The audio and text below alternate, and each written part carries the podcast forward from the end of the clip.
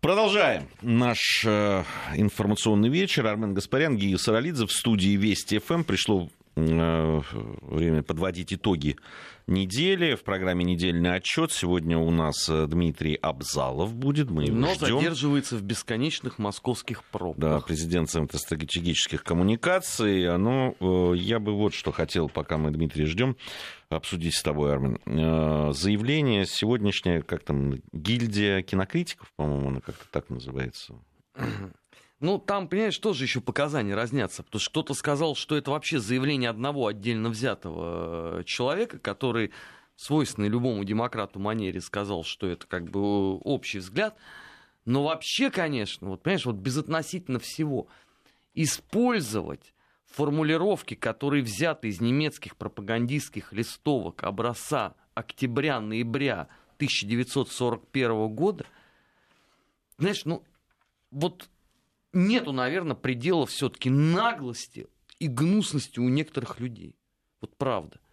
Защищать фильм и при этом почти дословно цитировать немецкие пропагандистские А что материалы. ты имеешь в виду? Ну как, это же что, те, кто э, высказался против этого фильма, это значит защита разжиревшего партийного руководства, которое сжировало тогда во время блокады.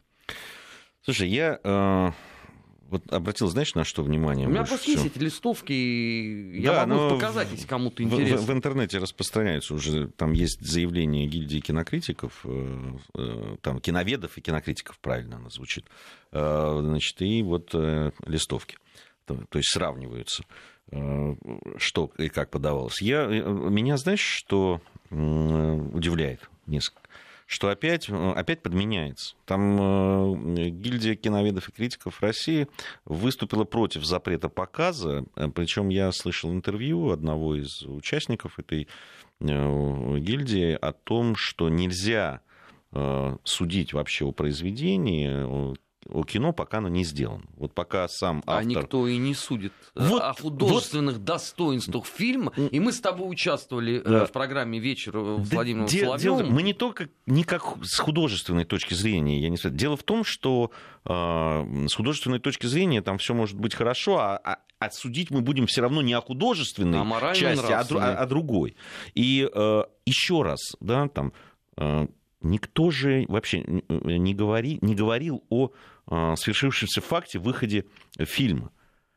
Речь, э, ведь никто не тянул э, там режиссера ни за какие части его тела для того, чтобы он, э, собирая деньги на вот этот фильм, написал черная комедия, определил жанр этой э, это- этого фильма как черная комедия, которая стояла рядом с, э, с словосочетанием блокадный Ленинград.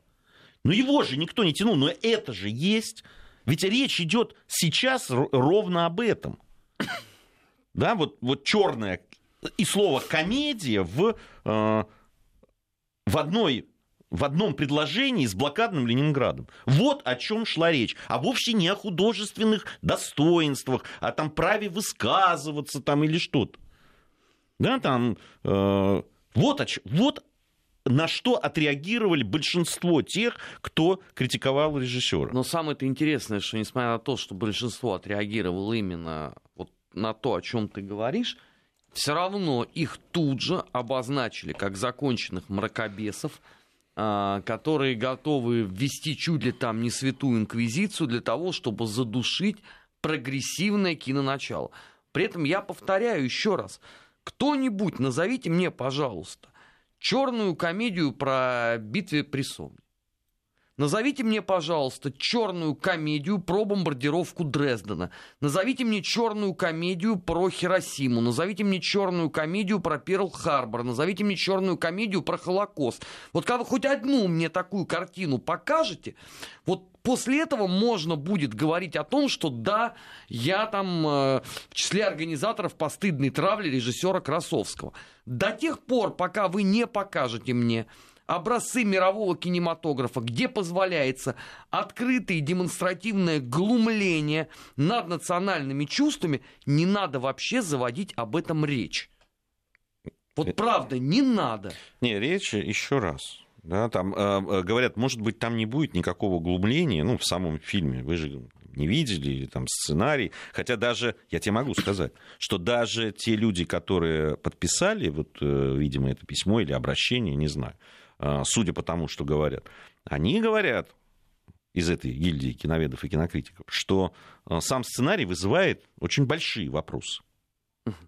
Все-таки. Но, да, но, мол, все равно судить о фильме можно только тогда, когда он, когда его сам автор Могу согласиться с этим.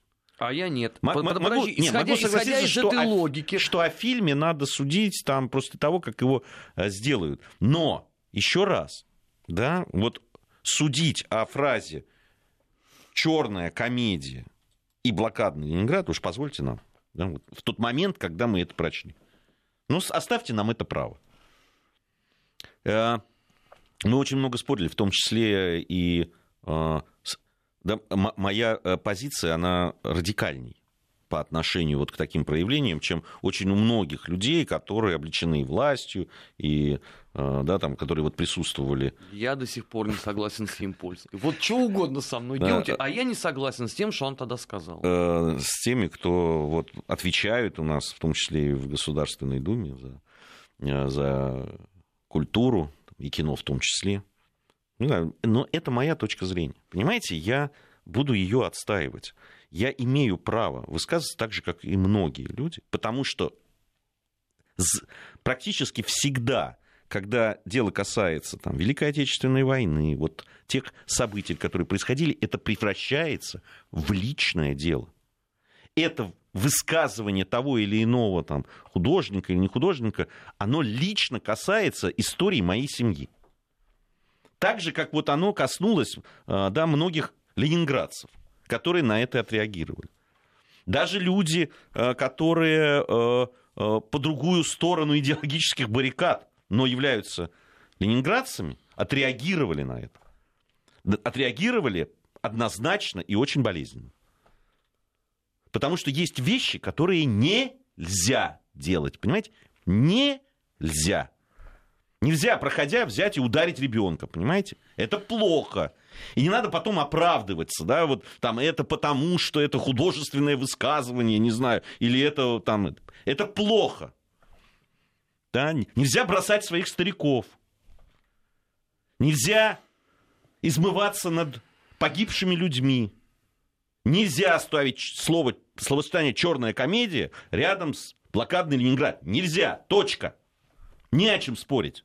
Понимаете? Не о чем. Для меня. А то, что касается там... Когда я говорю вот о каких-то барьерах и каких-то защитных да, барьерах, которые защитят вот так, людей от вот подобного рода высказываний. Вот и все. Я не против. Я, я всецело за свободу творчества всецело за свободу творчества, за свободу высказываний там, и так далее. Но есть вещи, которые не надо делать которые просто изначально являются провокацией и ничем более. Это правда. Только ты даже при подобной оценке все равно не выйдешь э, из числа самых записных мракобесов. Да, это знаешь, что это, это ради бога. Дмитрий Абзалов у нас Появился в студии президент Центра стратегической коммуникации. Дмитрий, рады вас видеть. Приветствую. А, не знаю, насколько вы согласитесь со мной или нет. А, из, из тех вот новостей, которые сейчас, э, ну, такие э, важные и которые обсуждаются, на мой взгляд, конечно, это решение США выйти из РСМД. Из СМД. На мой взгляд, это очень серьезное заявление. И не скажу, что оно не, не, совсем неожиданное. Угу. Ну, э, подобные там э, были э, поползновения, но сейчас это практически уже, насколько я понимаю, официальное заявление. Ну, Болтон Штатов приедет и во он вторник. Уже, он, он сегодня, по-моему, приедет. Он во вторник встречается с Лавровым, и, насколько угу. я понимаю, во вторник об этом официально объявят. Ну, Трамп объявил, вот, поэтому то, что РСМД повлияет вообще на все в целом, это факт. Вот, и на весь европейский контур безопасности. Давайте напомним все-таки, что за договор. А, а, ракет средней и малой дальности, соглашение, которое ограничивает использование такого типа вооружений на территории, прежде всего, Европейского Союза, Европы, Российской Федерации, правоприемников и США, прежде всего. А почему это как бы обходилось на самом деле, потому что те же самые, если мы возьмем томагавки или, например, калибры, это то же самое, только фактически базирование морского. Вот, и во многом как раз американцы стали развивать эти системы, потому что фактически это позволяло использовать такого типа плацдармы. Вот. Но серьезная ситуация поменялась даже не из-за нас. Стало очевидно, что американцы будут входить из-за Китая. Китай производит, а, как и у Индии, в принципе, есть наработки по этому направлению, и для американцев это очень серьезный сдерживающий фактор. Вот, поэтому они искали все поводы для того, чтобы выйти из соглашения. Что, собственно говоря, они сделали? Формальным поводом является то, что они а, посчитали, что мы производим испытания. Хотя я напоминаю отдельно, что в, а, что в Российской Федерации нет ограничения, ну и в договор не предполагает ограничения на РНД ну, это research development, короче, разработки. То есть вы можете разработать все, что угодно, вы, главное, ставить их не можете. Плюс ко всему, наши американские коллеги фактически используют э, ракеты средней и маленькой дальности для того, чтобы э, моделировать э, противовоздушные, свои противовоздушные противо, э, системы ПВО. Э, противора... ПВО и ПРО, противоракетной обороны. То есть вот то, что они ставят, как бы они проверяют именно как бы на ракетах, а откуда они их будут пускать-то? Вот, поэтому, в принципе, нарушения там есть, так что также американских коллег. Наконец, эм, э, там есть целый ряд позиций, которые современными соглашениями предыдущего поколения не как бы не определяются. Например, ситуация с дронами. Формально это ракета, вообще так между делом, если разобраться, в большинстве случаев. Вот. Как их регулировать, насколько их можно использовать, а, как вообще как бы эту сферу деятельности как бы организовывать. Вот читал, что следующим этапом может быть как раз новая итерация ракет средней и малой дальности, это соглашение более как бы подробно развернутое. Но, как показала практика, американские коллеги решили слегка как бы обойти вниманием этот вопрос. Вот. И в результате это приведет фактически к разрыву соглашения. Они уже несколько раз этот разрыв фактически анонсировали. Вот сейчас это будет окончательно эм, представлены. К чему это приведет? Ну, представляешь, что такое а, современный вооруженный конфликт? Если кто-то считает, что это ядерными ракетами будет обстрел, то большое заблуждение. На самом деле основной удар будет происходить именно за ракетами средней малой дальности. Вот, вот таким массированным ударом. Вот, соответственно, это на границах будут выставляться теперь системы ракетные, вот, это будет очень серьезно, вот, и все по-взрослому, поэтому это, конечно, очень серьезное усилие. Плюс ко всему это означать будет, что это вопрос безопасности Восточной Европы станет под большой, под большой э, серьезный вопрос, потому что средняя малая дальность, прежде всего, как бы там зоны покрытия вот это. Здесь, здесь вот очень любопытный э, момент. Я помню еще там угу. школьникам и студентам, угу. когда был, я помню вот борьбу за... Уберите Першинг Уберите из Першинг Европы. из Европы угу. и так далее, угу. да, это, и причем это не, не, не, это не наши лазутчики залезали uh-huh. туда и ходили с этими, uh-huh. э, да, это делала общественность э, европейская. Нет, ну мы все Европа. помним Турцию, ракетный э, кризис. У нас ракеты где размещались изначально? Правильно, в Турции. Они изначально размещались, они на Кубе. Вот, поэтому как бы все это, это очень серьезная на самом деле история, потому что, во-первых, как бы это, э, это э, дезорганизует всю систему безопасности, потому что фактически в эту гонку вооружений сейчас впиш, въедут все, начиная от Китая, Южная Корея, Япония, все, все, все начнут как бы этим направлением заниматься, вот, и перспективы здесь очень сложные, потому что работать с ракетой намного сложнее. Вот представляете, у вас ядерный удар идет. Что означает ядерный удар? Вот президент Российской Федерации правильно написал, вам э, можно встретить встречным ударом пойти, да, то есть взаимоуничтожение, сдерживающий фактор. А теперь представляете, что такое с ракетами. Вот, у вас могут они точно использоваться. Их сложнее контролировать. Они несут ядерный заряд, поэтому как бы как они, как, как они будут использоваться, это совсем как бы целый ряд вопросов вызывает, возникает. В конце концов, есть целый ряд стран, которые вообще под наше соглашение подпадают. У нас есть, например, Юго-Восточная Азия там, не знаю, какой-нибудь Пакистану, ему как бы перпендикулярно это соглашение, Китаю, например, и всем остальным странам там рядом, рядом которые были созданы. Она действительно, это, это соглашение было периодом противостояния двух систем, двух военных блоков. Эти военные блоки могли нести ответственность как бы за территорию друг друга, ну, за свою собственную и связанных союзников. Вот ситуация сейчас, конечно же, очень серьезно усложняется, но это лишний раз говорит о том, что на самом деле Трамп э, очень невысокого мнения о международных соглашениях, сформулируем это так, особенно вопрос стратегической безопасности. Вот это вопрос, который как бы явно не добавляет э, очков мирному регулированию на любом направлении. Я, я вот к тому, это, эм, мы сейчас поговорим о том, какие процессы это все запустит, в том числе и э, э, гонка вооружений, и, и что нам делать в этом случае. Да? У нас и... как раз разработки есть, вопрос, что делать другим странам, у которых как бы проблемы с этим, с девелопментом. Ну, а у нас говоря. есть раз, разработки, но они все равно потребуют неких финансовых усилий с нашей точки зрения для того, чтобы не только разработки, а сделать их и поставить да, там, на вооружение. Ну ладно, это мы об этом еще поговорим. Я вот когда вспоминал о том, что происходило в Западной Европе, да, угу. там с першингами и так далее, да, нас ждет что, что-либо подобное? Вот реакция Западной Европы сейчас. Понятно же, что не просто так. Но Германия эти... высказалась уже против планов Великобритании. Германия против Ирана, помнится, против выступала. Молодцы, хорошо, все оценили. Симонс ушел, как бы, но Германия против, да. Она против, да. Вот мне интересно, понятно, что они теперь могут появиться не в Германии, а могут появиться в Прибалтике, в Польше там, и так далее, ну, Румынии. В Чехии у нас там радар располагается. Вот, э, Румыния. Но на самом деле понятно, что это еще очень серьезный очень серьезная проверка на европейскую субъектность. Как-то не парадоксально, в последнее время, куда ни плюнь, везде проверка на европейскую субъектность. Почему? Потому что а готовы ли Европейский Союз нести ответственность, например, за Восточную Европу? Вот завтра Польша, замечательно, например, или, положим, Эстония или Латвия разместят ракеты. Вот. И не дай бог, там произойдет какие-то там недопонимания, еще что такое, как бы там несанкционированные какие-то действия. Вот Европа готова будет как бы за это платить фактически или нет? Вообще есть такое понятие Европейский Союз? Или это есть как бы Восточная Европа с США там какими-то элементами и все остальное? Вот этот Европейский Союз, он может самостоятельно принимать решения? Это вопрос же очень важный. Все считали, что есть экономическая часть, есть политическая часть, но военная часть это всегда была не компетенция Европейского Союза. Самостоятельно они военные операции вообще практически не поводили, следует отметить. То есть отдельными странами может быть, но вместе нет. Вот э, теперь возникает вопрос. Если у вас как бы нет единой позиции экономической, как показывает Брексит, если у вас нет позиции единой политической, как показывает Вышеградская четверка, которая со колокольни привала на ваше представление о миграции, как бы у них как бы свой путь, третий, там, 148-й, как бы, и они вообще не с, не с Европой ну, не надо, солидаризированы. Надо сказать, Польша и Прибалтика тоже по поводу миграционного да. это, это история, они как-то особое мнение Вот, но имеют. Вышеградская четверка, там вот Польша, как бы там Венгрия, Чехия, вот э, Словакия, вот они все там замечательные, прекрасные в, в, в, своей уникальности. Вот. Вот сейчас дальше, дальше возникает вопрос. У вас, значит, и военный контур теперь разваливается. То есть есть позицию Европейского Союза. Он будет биться за эту позицию. Если не будет биться за эту позицию, то тогда вот все эти истории по поводу того, что мы несем ответственность, то есть у нас а, есть резолюции Совета Безопасности ООН, вот это все уже не работает.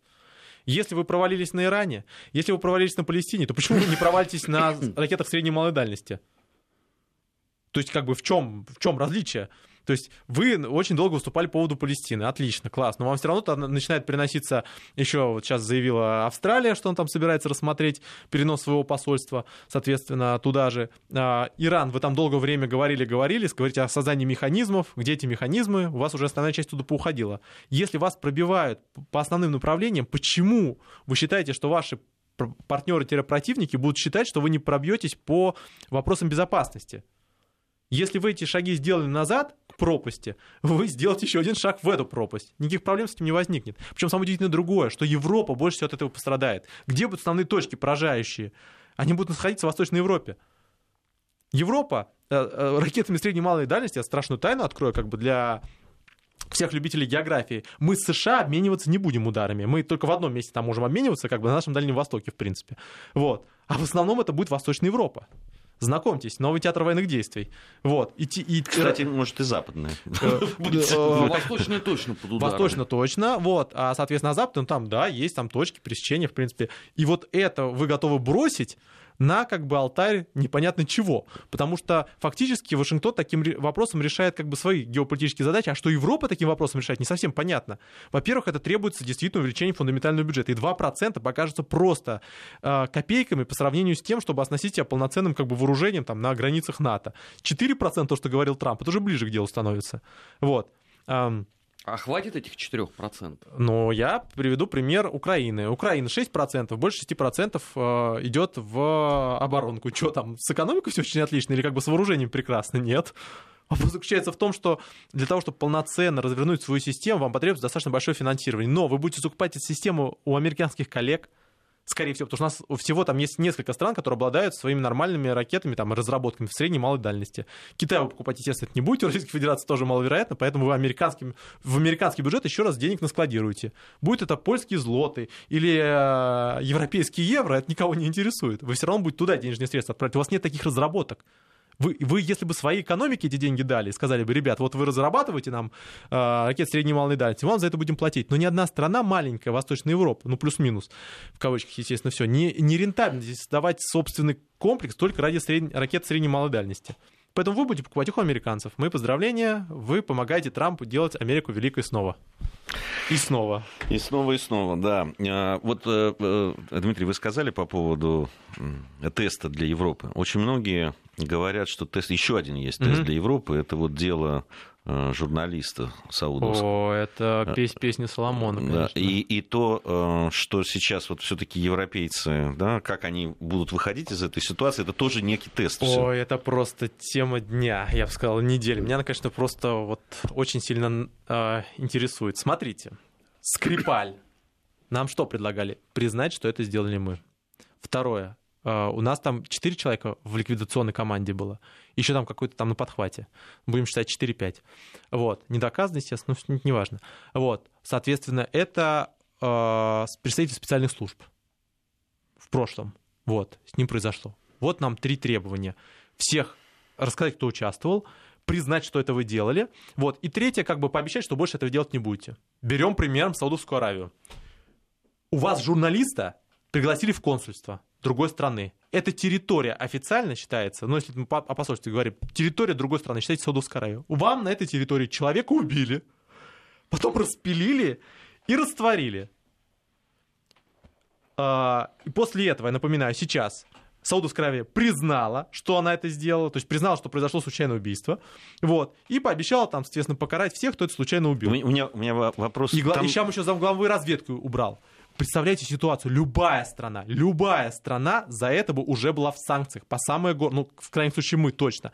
Представляете, СВР какой-нибудь, соответственно, или, не дай бог, ГУ, ладно, она все-таки ГУ, всем напоминаю, взяла бы, выслала 15 человек себе в консульство, чтобы там журналиста какого-нибудь независимого, который Вашингтон-Пост какой-нибудь печатается, предположим, у нас таких журналистов вагоны, например, убить при невесте, которая там находилась, там через, э, э, через Apple происходила синхронизация, там с записями, со всем остальным. Потом еще долго рассказывать, что он на самом деле вышел оттуда, и когда найдут там и его останки, э, и его закопают, кстати говоря, напоминаю, или частично, э, в, во дворе консула, После этого это будет такой скандал. Нас вышлют вообще всех, кого можно вышлют. Да это не скандал. Вот. Это я даже не знаю, вот. как, на каким а словом это назвать. Организация Объединенных Наций сразу. В отдельно взятом режиме. А что происходит сейчас?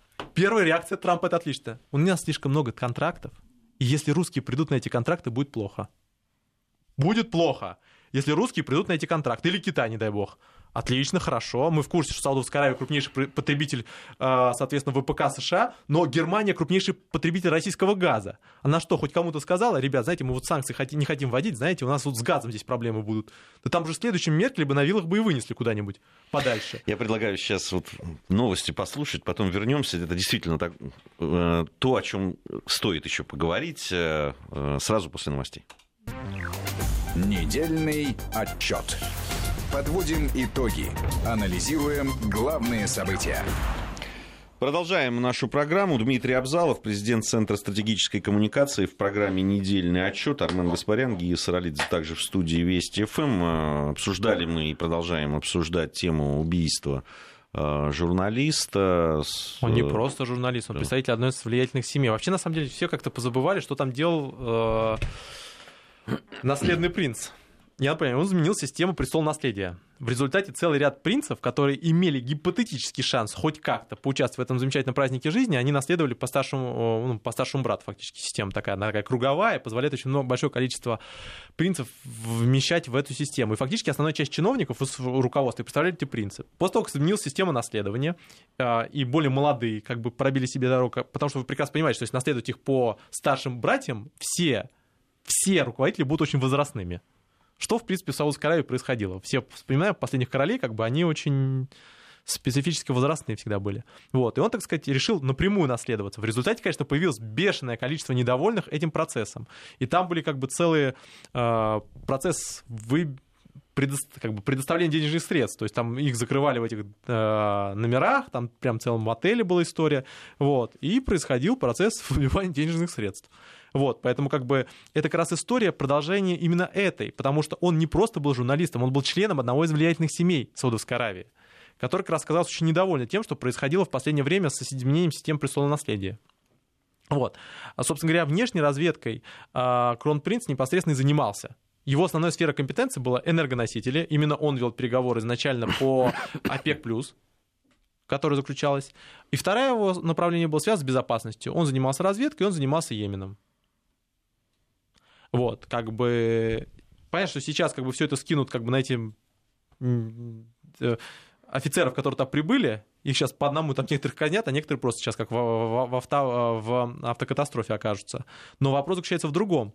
И здесь прям интересно реакция даже не этого, не Трампа, бог с ним, республиканцы, они как бы последовательны в этих вопросах. Мне интересна реакция Ханта, министра иностранных дел Великобритании. Вот вам.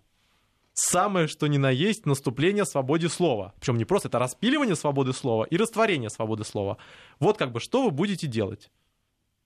Я напомню, что э, Великобритания будет делать, при том, что Мэй встречала лично кронпринца, и она лично его за руку приводила в себе в резиденцию в этом году, весной. Вот. А, я сомневаюсь, что на фоне Брекзита Великобритания откажется от десятков миллиардов долларов в Саудовской Аравии. Поэтому, скорее всего, вопрос упирается в деньги. Вот. Особенно забавная ситуация еще заключается в том, что самые ярые критики даже этого процесса, они самые, что на есть, махровые лоббисты саудитов. Пример. Кто у нас там больше всего выступает сейчас в США с требованием 22 сенатора? Один из них кто? Правильно, Линдси Грэм, республиканец, соратник Маккейна. А ничего, что Лиси Грэм является самым махровым лоббистом судитов. Пример. Именно он поддержал вторжение в Йемен в 2015 году. Он сам выступал с таким предложением, и под эту схему поддержки, именно Саудовской Аравии, которая входит в Йемен, а, считал одной из важнейших направлений борьбы с Ираном. Это его слова. Что-то он своих слов не отказывается, как и большинство республиканцев на самом деле. Поэтому как бы даже сейчас это используется скорее как попытка давления на Трампа, чем попытка как бы решения реально проблемы, связанной с тем, что произошло в консульстве в Турции. Поэтому это, конечно, вопрос беспрецедентный. Ну, то есть теперь можно убивать. Нет, это лишний раз говорит о том, что все эти санкции, это все вопрос как бы не про ценность, не про нравственно-этические представления, не про, соответственно, перебежников, которые страдают как бы э, э, под пятой как бы ненавистных ну, режимов. Ну, можно тогда тоже санкции объявить. Ну, поводов-то массу можно изыскать. Вон в Польше снесли памятник. Можно кстати говоря, они еще не просто начали сносить, они его начали сносить до того, как кого их разрешили их сносить. Да. Они до этого оттуда оторвали таблицы, причем таблицы сначала осквернили, которые на самой стеле находятся, вот, а потом еще вот перед ней часть, перед ступеньками, они ее раньше оторвали. Вообще беззаконно. Вот, к вопросу о том. Вот. Э, это лишний раз открывает как бы большой ящик Пандоры. Есть ракеты средней и малой дальности, делай, что хочешь. Я, кстати говоря, напомню, что ракеты средней и малой дальности в свое время, это першинги, пионеры наши, были ликвидированы. А ничего, что изначально на них устанавливались ядерные боеголовки. А представляете, такое средней и малой дальности с ядерной боеголовкой? Так можно вернуть все. Так, а, а так и собирается. Что Трамп сказал? А вообще, как Трамп объявил? То, что просто тоже очень интересная история. Он бежит до, до вертолета своего. Вот и по дороге говорит о том, что он собирается как бы масс, основную, основополагающую как бы архитектурную фундамент европейской а, безопасности взять и снести. Причем он что сказал? Сказал, что необходимо, чтобы мы будем производить эти вооружения, пока Китай и Российская Федерация не придут к нам, и там дальше на своих как бы традициях не скажут правильно, что не собираются ничего разрабатывать. То есть это чисто для вооружения делается для заказов, которые... Понятно, что Трамп пытается переключить сейчас внимание с той же самой Саудовской Аравии на противостояние с Китаем и с Российской Федерацией. Вам необходимо показать, что мы как бы э, переключить внимание с э, свободного журналиста, которого там запытали. Вот мы переключаем внимание опять на антироссийское противостояние. Заодно еще заткнуть рот таким образом как бы представителям крайних республиканцев и демократов. Вот мы с Москвой как бы не дружим, мы как бы выходим с того, с чего Обама так и не вышел. Кстати, говорят, Трамп умудрился в этой речи еще упомянуть Обаму, который из, э, из этого соглашения А последствия он в этой речи не захотел же а У него последствия заканчиваются ноябрем. Вот в ноябре у него промежуточные выборы. Вот если а, они для него плохо закончатся, ему уже будет не до этого он уже будет как бы принимать эти решения немножко в другой, как бы, может быть, даже кабинете. Поэтому ему важно за это бороться. А вот то, что он в, этот, вот в эту топку политической борьбы пихает вообще все, он туда бросил Иран. Хотя это его личностная, личностная позиция. Он туда бросил, соответственно, экономическое э, сотрудничество. Он туда бросил целый ряд международных соглашений, экономических, политических и тому подобное, лишь бы взять эти ноябрьские выборы. Поэтому то, что он туда еще РД, э, ракеты средней и малой дальности как бы докомплектовал, ну ничего удивительного здесь нет. Вопрос заключается в другом. А вот представляете, что если бы у нас там какая-нибудь была избирательная кампания, или, положим, в Германии и Франции, и люди начали бы выходить из соглашений международных, ну, чисто, чтобы с электоратом задружиться, например. Это было бы как-то странно выглядело, на мой взгляд. Вот. А к этому все ведет. Посмотрите, как избирательные кампании сейчас ведут в Бразилии, например. Тоже там идет свой бразильский Трамп, вот, который очень жестко высказывается по целому ряду вопросов, между прочим. И, кстати говоря, также используют социальные сети. Вот, поэтому сейчас может быть очень опасный разворот. Он будет заключаться в том, что архитектура и ответственность политиков перед страной и перед как бы, международным сообществом, оно будет падать. Если моя страна раньше всего, то зачем, э, прежде всего, то зачем я должен исполнять какие-то внешние обязательства? Зачем все эти соглашения? Зачем все эти как бы резолюции? Оно никому не надо. Вот в этом основная проблема. Система разворачивается. Трамп это пример того, как эта система может развернуться. И все, кто собираются еще это как-то архитектуру сохранить, они как бы за нее пытаются каким-то образом удержаться.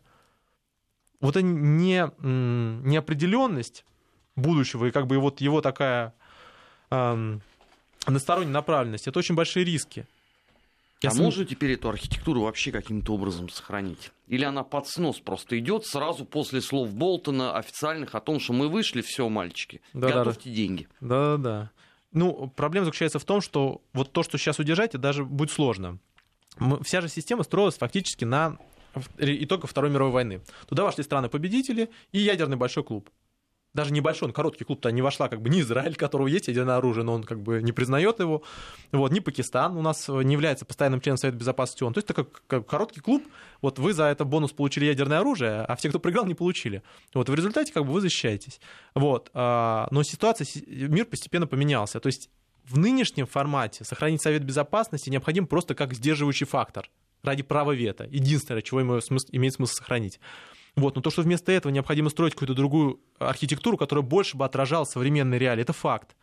Там должен присутствовать Китай, там должен присутствовать Индия в больших объемах, там должны присутствовать страны, которые сейчас активно растут. Мир поменялся. И с точки зрения демографии, с точки зрения экономики, с точки зрения безопасности. Вот, он уже не отражает того, что происходит, как бы происходило там еще лет 60-70 назад. Да По... даже лет 15 назад все было да, несколько иначе. Да, да, да. То есть на самом деле как бы мир поменялся, и надо, чтобы эта инструктура тоже поменялась. Просто вопрос, на что его меняет Трамп, это не намного лучше, чем то, что мы видели ранее. То есть э, вот эти держащие механизмы надо оставить, пока не построили что-то новое. Если вы хотите, вот представьте, что у вас есть задача пережить зиму, например. Вот, у вас есть плохая такая не очень эффективная лачуга, которая продувается, но она хоть какая-то есть. Вот вы пока что ее оставите, постройте себе дом, а потом будете жить там. А не снесете все до основания, будете спать на земле, как бы замерзнете, но ничего не построите. Вот пока что это лачуга, условно говоря, то немного, что у нас осталось из безопасности. То, на чем держится вся эта система, что не позволяет нам всем дружно замерзнуть, вот когда придет зима. Вот. А зима, как известно, близко. А, соответственно, проблема-то заключается в том, что вот эту будущую архитектуру, то, чем это, э, во что все это дело перерастет, это надо думать уже сейчас. И ее надо строить. Она, очевидно, как бы придет на смену. Но пока что без того, что есть, у нас пойдут последние инструменты сдерживания. У нас страны, у нас бешеное количество стран с ядерным вооружением. вооружением. А если завтра как бы э, Трампу в голову придет еще что-нибудь такое замечательное – Типа он не захочет подливать какой-нибудь СНВ. Ну, он может. Ну, он уже сказал, что может. Не, он сказал уже да. про СНВ-2, он сказал да. о том, что это, это тоже... Не, ну пока, слава богу, Болтон не будет это анонсировать. Нет, просто, анонсировать просто, не слава богу, что он пока что не заканчивается. Вот в чем основная история. Но его уже надо прорабатывать. Вот. За 21-м, за старым, по-моему, заканчивается. Вот, то есть, как бы, проблема-то именно в этом. То есть, вот эта непоследовательность, это очень большая проблема. Вот, и надо сейчас уже думать об этом. Вопрос заключается в том, что пока что об этом думали только мы, так вот между делом-то. Ну, просто потому, что отношения на санкции были. В какой-то степени как бы э, почувствовал в, это, в этом направлении Китай что-то. То есть, думая на перспективу, особенно после тамо, э, таможенных пошлин. Вот. Но сейчас и Европейский Союз начинает задумываться. То есть, как бы надо, чтобы критическая эта масса выработала какую-то новую систему. Потому что пока что действующая система, она очень серьезно развязывает руки целому ряду игроков. Ну хорошо, предположим, сейчас это сделало, сделали США. А если завтра, например, какой-нибудь э, Пакистан скажет, что я хочу разрабатывать свои ракеты, например, это тот самый Пакистан, который является ядерной страной, между прочим. И на территории которого у пуштунов там есть целый ряд как бы террористических группировок. Вот. И это как бы очень, большая, очень большие риски. А теперь представим на секундочку, что будет, если Саудовская Аравия, ладно, Иран объявит о том, что собирается себе среднюю малую дальность сделать. Как вы думаете, какая будет реакция? Я думаю, что израильские самолеты взлетят достаточно быстро. Вот. Поэтому проблема заключается именно в этом. Проблема заключается в том, что если это сделать для всех, то это будет э, война без правил, ну, борьба без правил. А, а ну, а мы в международных отношениях э, ну, последовательно уже ну, практически пришли к, к боям без правил, или там, к, к разговору без правил, или поведению без правил, я уже не знаю, тут можно выбирать.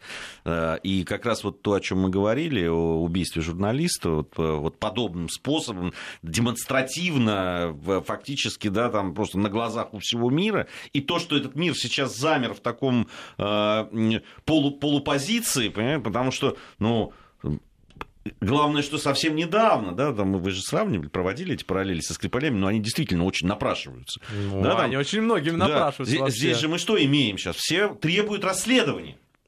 Чтобы, чтобы расследовали. Хотя понятно, ну, нет, Саудовская а Аравия официально признала. Уже все. Все, они признали. Да. Они признали. Нет, они, хотят, ну, они хотят дальше, чтобы расследовали. Все-таки были, это, были это, выявлены. Это там... Трамп хочет, чтобы расследовали. Нет, там европейцы тоже самое это, говорят. А ситуация очень простая. То есть их начали давить, например, те же самые, как бы, госпожу Мэй начали давить э, либористы. Трампа начали давить демократы. С проблемой то, что вот, смотрите, вы хотели найти себе как бы врага человечности. Вот, знакомьтесь, вот он. Вот, давайте в отношении его все санкции, пожалуйста. Акт Магнитского. Акт Магнитского предлагается американцам включить в отношении Саудовской Аравии. Вот, флаг в руки, нарушение прав человека, пытали, между прочим. У нас такого не было. Вот. Берите, как бы вводите. Что в ответ говорит Трамп? Сейчас надо разбираться. Он туда отправляет Помпео. Правильно. Помпео приезжает, говорит, мы тут поговорили. Оказывается, как бы э, они вроде как-то там не виноваты, что-то в ближайшее время скажут. То есть идея заключается в том, чтобы спустить это постепенно, эту историю на тормозах. И основная часть политической группировки с удовольствием бы, даже если бы они знали это, если бы это, у этого не было публичного резонанса, вот, они бы спокойно это спустили. И таких историй масса. Я могу рассказать историю, хорошо, давайте другую. А ничего, что там повесили несколько, например, а, религиозных деятелей шиитского толка, которые там а, работали по восточной провинции Саудовской Аравии, там, где основная часть нефтедобычи происходит. Повесили. То есть там смертная казнь была. И никто это об этом вообще ни слова не сказал. Вот. Все, а об этом, в этом был бы скандал, в, особенно после ситуации с ИГИЛ. Вот. То есть, на самом деле, история про то, что, как бы, если очень хочется, то очень важно. Почему Трампу это важно? Потому что это основной стратегический против, противник против Ирана. Саудовская Аравия ведет вооруженные действия в Йемене с хуситами. Она является стратегическим противником э, Ирана с точки зрения финансовой составляющей. А Нусру э, э, на, на какие денежные средства вооружали? На деньги Саудовской Аравии. Она туда покупала для них это вооружение – а теперь представьте, что, что этот ресурс отбивается, отрезается. Как бы с финансовым маневр сразу же убирается в регионе. Проблема именно в этом и заключается, в том, что партнеры в регионе важнее, чем там морально-этические составляющие. Да нет, ну я вот, мне кажется, что уже вот вторая часть, морально-этические какие-то там они вещи, они, не они, мне ну, кажется, абсолютно бессмысленно. Нет. Они, они почему-то нам все время еще кто-то там предъявляет, особенно внутри, вот здесь у нас нет. там э, прилетает нам от наших псевдолиберальных друзей, которые начинают там говорить, но когда происходит вот это, они куда-то вот, куда деваются тут же моментально, просто их не найти. Но проблема еще в другом заключается. На самом деле Саудовская Аравия еще чем интересна? Она на самом деле начинает всю, все звенья цепи выстраивать. Пойдем, пример Украины. Очень летопоказательный. Uh, Human Rights Watch, uh, там, Transparent International говорит о том, что там есть тюрьмы, СБУ, там людей пытают, там есть реальные данные про пытки, которые там происходят, там, uh, там иглы под ногти, там, ну, то есть там вообще так, вот, вот самое, что ни на есть жесть, которая происходит в современном мире. Это современный мир. Вот, а, соответственно, но можно. То есть там же есть свои определенные политические позиции, есть свои определенные проблемы, связанные там, соответственно, с а, этой, с территориальной целостью. Значит, можно. И эта система начинает распространяться во всем. Вот есть проблемы военного характера, значит, можно деньги не отдавать, например, долги. Есть проблемы внутреннего характера, значит, можно как бы контракты не исполнять. Есть проблемы внутреннего характера, значит, можно не обращать внимания на свободу слова, права человека. Это же страна, которая воюет. Проблема в том-то и заключается, что есть какая-то, какая-то индульгенция, с которой можно сделать практически все, что угодно. Но очень многое. И вот эта индульгенция, она дискредитирует весь сам процесс. Либо у вас единые ценности, но тогда вы, пожалуйста, хотя бы их не задвигайте так ярко выраженно. Или хотя бы вы признавайте, в чем проблема. Вы говорите, вот Трамп, чем, чем он резонансен? Он на самом деле озвучил то, что американцы могли сказать очень кулуарно. Что бы сделал нормальный президент на умеете? Он бы сказал, знаете, надо разобраться, надо обязательно все проверить, что мы, конечно, выступаем против, но надо как бы все это сделать, как бы все обязательно разобраться. Что сказал Трамп? Он первый что сказал, мы не можем это сделать, потому что у нас военные контракты.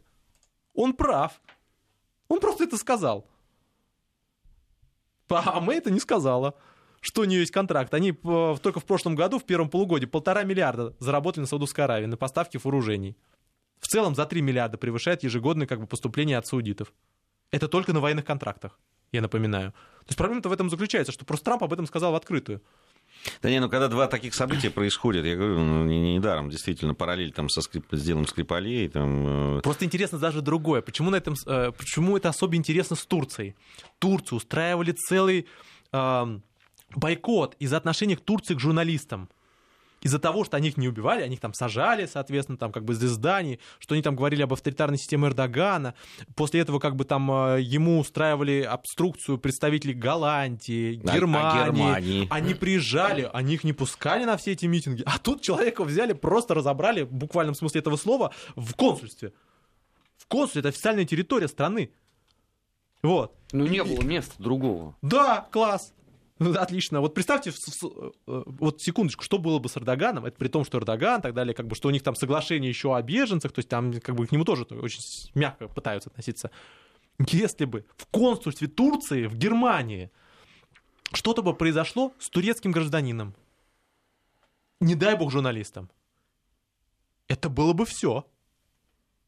То есть, как бы это был бы просто э, экономический удар. Это при том, что это еще э, Турция, которая в единое экономическое пространство входит. То есть, на самом деле, это, это очень большая проблема, она как бы очень серьезно дискредитирует все эти как бы, общее противостояние.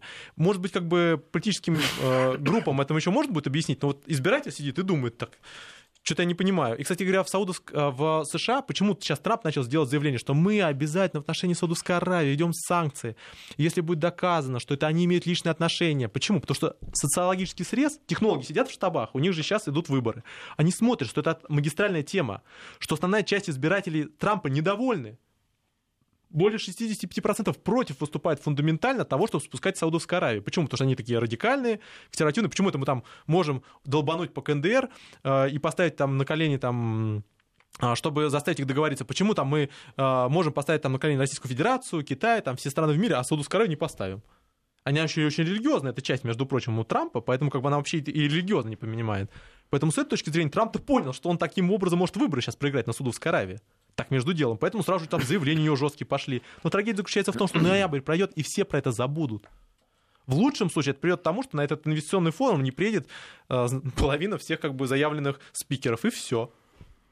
А санкционная составляющая как бы так как пройдет, так и пройдет. Это к вопросу о том, что Саудовская Аравия очень, удобный, очень неудобный противник, в отличие от нас. Нас можно обвинять в том, что мы используем энергетическое оружие, потому что мы никогда не будем использовать.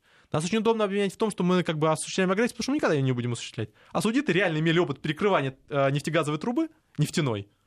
Они ограничивали ОПЕК в свое время поставку в 70-х годах.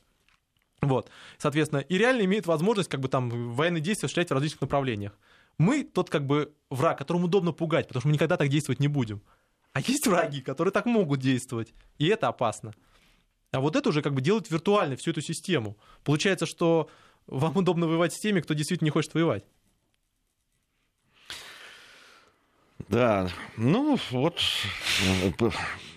вот, вот эти вот Изначально я гляжу на наше вот, поколение. Вот, вот, вот, вот я думаю, что в протоколе Помпео примерно так и выглядела встреча. Ну, ну, так вот. вот э, ну, как-то, да. Как, ну, что, как там в Турции? Ну, так.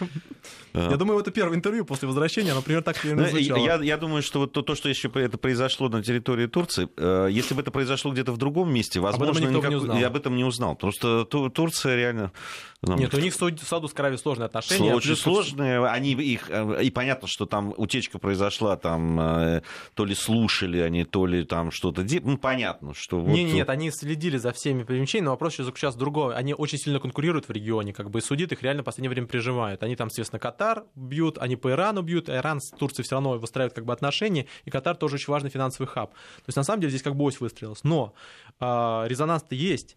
Вот. А, извините, а то, что там часть э, принцев пытали, например, в отеле, это тоже никого не особо волнует, так понимаю. Вот. А проблема заключается именно в этом. Проблема заключается в том, что не имеет значения, как бы, кто стал драйвером. Важно сам резонанс. Там, кто вспоминает сейчас о том, что Сноуден на самом деле изначально там, это, там, Китай его активно двигал в свое время. Пытался из этого сделать большой скандал перед конференцией по безопасности. Кто об этом вспомнит? Но зато все знают про Сноудена. Вот то же самое здесь. даже если за этим стоит какое-то политическое аппаратное противостояние, сам факт того, что это произошло, и что это как-то ни к чему не привело, вот это как бы фундаментальная э, позиция. То есть сейчас бы самое отличное мнение как бы было взять в отношении там, страны, там, ввести какие-то как бы, ограничения, показать, смотрите, мы там, несмотря на звание, вот всех в один ряд ставим, вот у нас какое отношение. Но в результате получается странная ситуация. Например, под меньш... за меньшие позиции, просто потому что нам выступать против политической позиции, Европейский Союз пытается ввести санкции в отношении Польши и Венгрии, ставя их ниже, чем Саудовскую Аравию за соблюдение прав человека, и за их судебные реформы, потому что них, на самом деле по факту не хотят принимать мигрантов, если так совсем разобраться. Меркель за это собирается наказать. А за то, что человека взяли, распилили, а за это можно не наказывать. То есть вот это ориентиры, они в чем заключаются? И самое интересное, что это тоже сигналы странам, которые в ассоциацию входят. Получается, надо просто как бы правильно придерживаться основной линии, как бы все будет у тебя в жизни нормально. Деньги. Деньги. Надо покупать оружие в Америке, и можно убивать где угодно, кого угодно и когда угодно. Деньги и решают. При, при, при том следует отметить, что если там примерно через 30 лет, несмотря на заявление принципа, то, что там э, энергоносители останутся только в Саудовской Аравии, если бы не было инструмента ресурса именно финансового, экономического, то есть, например, нефтегазового, то такие же маневры, например, страны Филиппин воспринимались бы очень жестко и очень агрессивно, или страны КНДР. Спасибо большое. А, заканчиваем мы. Это Дмитрий Абзалов у нас был э, в студии. Подводили мы недельный отчет. Совсем скоро наш 20 век.